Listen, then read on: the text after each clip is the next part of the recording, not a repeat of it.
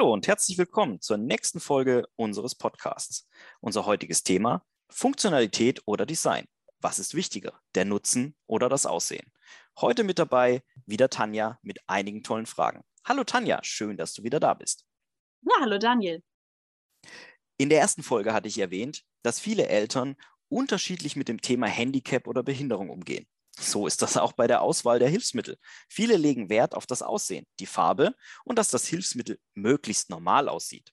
Maras Eltern waren anfangs, ihr wisst es sicherlich noch, mit der Diagnose so überfahren und es schossen ihnen hundert Gedanken durch den Kopf. Was denken die Nachbarn? Der Kindergarten, ja sogar die eigenen Verwandten. Natürlich war es ihnen dann auch wichtig, wie so ein Hilfsmittel aussieht. Ist den Eltern das Aussehen wirklich so wichtig? Ja, Viele Eltern möchten nicht, dass ihr Kind sofort auffällt und suchen sich deshalb gerne Hilfsmittel wie zum Beispiel Autositze und Buggies, die so normal und schick wie möglich aussehen. Okay, das ist nachvollziehbar. Sind diese Hilfsmittel denn dann auch überhaupt geeignet? Naja, hier muss man auch immer individuell auf das Kind, die Bedürfnisse und das Handicap schauen. Und natürlich auch auf die Eltern. Denn was bringt das beste Hilfsmittel, wenn es nicht benutzt wird, weil die Eltern sich damit nicht zeigen wollen oder gar schämen? Ist das dann aber nicht falscher Stolz? Ja, natürlich. Deshalb muss man als Hersteller und Sanitätshaus den Eltern die Angst nehmen und ihnen erklären, warum ihr Kind jetzt gerade dieses Hilfsmittel benötigt. Man darf das Design nie über die Funktionalität und die Notwendigkeit stellen. Und wir Hersteller sind natürlich immer bemüht, die Hilfsmittel so schick und normal aussehen zu lassen, wie es geht. Aber nie zur Last von Funktionalität. Und wer entscheidet dann am Ende, was für ein Hilfsmittel genehmigt wird? Erst einmal muss die Entscheidung getroffen werden, welches Hilfsmittel beantragt wird. Die Genehmigung läuft nachher über die Kasse. Aber die Entscheidung, welches Hilfsmittel wir beantragen oder welches Hilfsmittel beantragt werden soll, treffen hauptsächlich natürlich die Eltern, also die, die nachher mit dem Hilfsmittel arbeiten. Die meisten lassen sich hier wirklich auf die Ratschläge von uns Herstellern, Therapeuten und den Sanitätshäusern ein. Welches Hilfsmittel es am Ende dann wird, hängt wie gesagt auch viel von den Krankenkassen ab. Aber alle Beteiligten in diesem Prozess versuchen natürlich, das gewünschte Hilfsmittel durchzuboxen. Auch die Eltern von Mara hörten auf den Rat vom Sanitätshaus und ließen sich auf das Abenteuer Hilfsmittel ein. Wie dieser Weg aussieht und wie lange es gedauert hat, bis die Hilfsmittel bei Mara und ihren Eltern ankommen, erklären wir euch jetzt einmal genauer. Daniel, sehr interessant. Bevor wir jetzt aber weiter ins Thema einsteigen, habe ich noch eine Frage. Wir haben den Namen Mara jetzt schon öfter gehört, aber wer ist denn Mara eigentlich? Richtig, habe ich ganz vergessen. Gut, dass du fragst. Mara ist ein kleines Mädchen von mittlerweile drei Jahren und sie hat eine sogenannte ICP. Also ist körperlich etwas eingeschränkt, hat leichte Spastiken, kann nur kurze Strecken gehen und das auch nur an der Hand von Mama oder Papa. Was genau ist denn eine ICP? Hier gibt es im Internet ähm, ganz fachliche Definitionen, aber bei jedem Kind äußert sich eine ICP anders. Deshalb hier mal vereinfacht. ICP steht für infantile Zerebralparese, bedeutet so viel wie eine Schädigung am unreifen, also nicht vollkommen entwickelten Gehirn. Äußern tut sich das Ganze in Störungen, Ausfällen oder Spastiken in den Füßen und Händen, so wie bei Mara. Manchmal können die Kinder nicht laufen, oder nicht lange laufen. Sie können nicht alleine sitzen. Manche Kinder sind aufgrund der ICP auch etwas langsamer beim Lernen und andere können erst gar nicht sprechen. Es gibt verschiedene Tools, um genau herauszufinden, wo ein Kind gerade steht, also in welchem Stadium der Behinderung es sich momentan befindet. Dies ist zum Beispiel die GMFCS-Klassifizierung, also eine Klassifizierung der grobmotorischen Fähigkeiten. Zum Beispiel, kann ein Kind alleine laufen oder nur mit Gehhilfe? Darauf gehen wir aber in einer späteren Folge noch einmal genauer ein.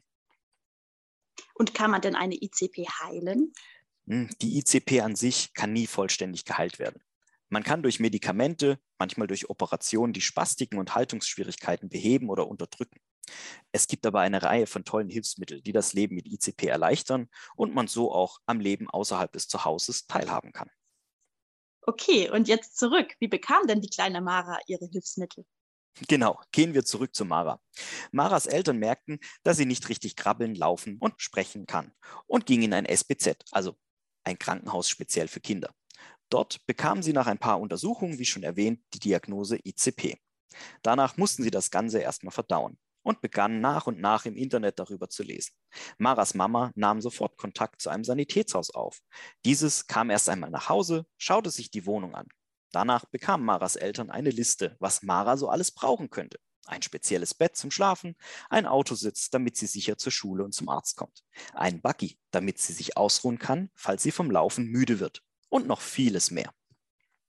Eine ganz schön lange Liste. Und wie hat Mara das alles bekommen? Nun, Maras Eltern suchten zusammen mit dem Sanitätshaus nach Produkten und Herstellern, die die Hilfsmittel anbieten und machten erst einmal Termine. So konnte Mara einmal alle Hilfsmittel anschauen und testen.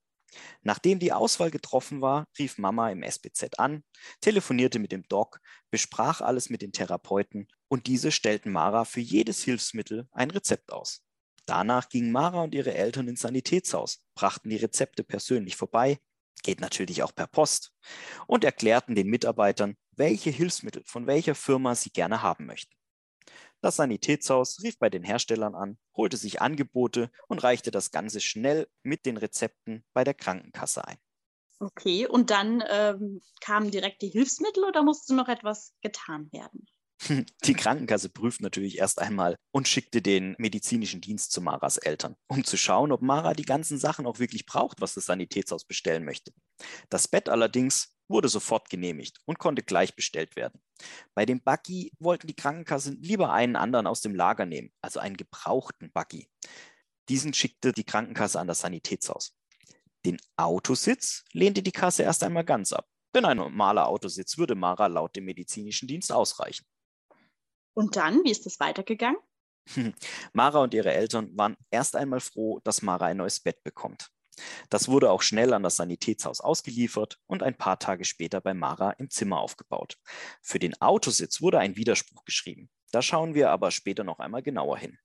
Den gebrauchten Buggy aus dem Kassenlager durfte die Mara nun erst einmal mit ihren Eltern testen. Aber auch darüber berichten wir in der nächsten Folge, denn jetzt wollen Mara erst einmal in ihrem neuen Bettchen schlafen. Ja, liebe Tanja, wir sind schon wieder am Ende von unserer Podcast-Folge angekommen. Es hat wieder richtig Spaß mit dir gemacht und ich finde es toll, was du für Fragen mitbringst. Ich freue mich auf die nächste Folge. Ja, da freue ich mich auch schon drauf. Ja, liebe Zuhörer, das war's für heute. Schaltet beim nächsten Mal gern wieder rein, hört uns zu, kommentiert, gibt uns Anmerkungen oder stellt selber Fragen. Bis zum nächsten Mal und alles Gute, euer Daniel.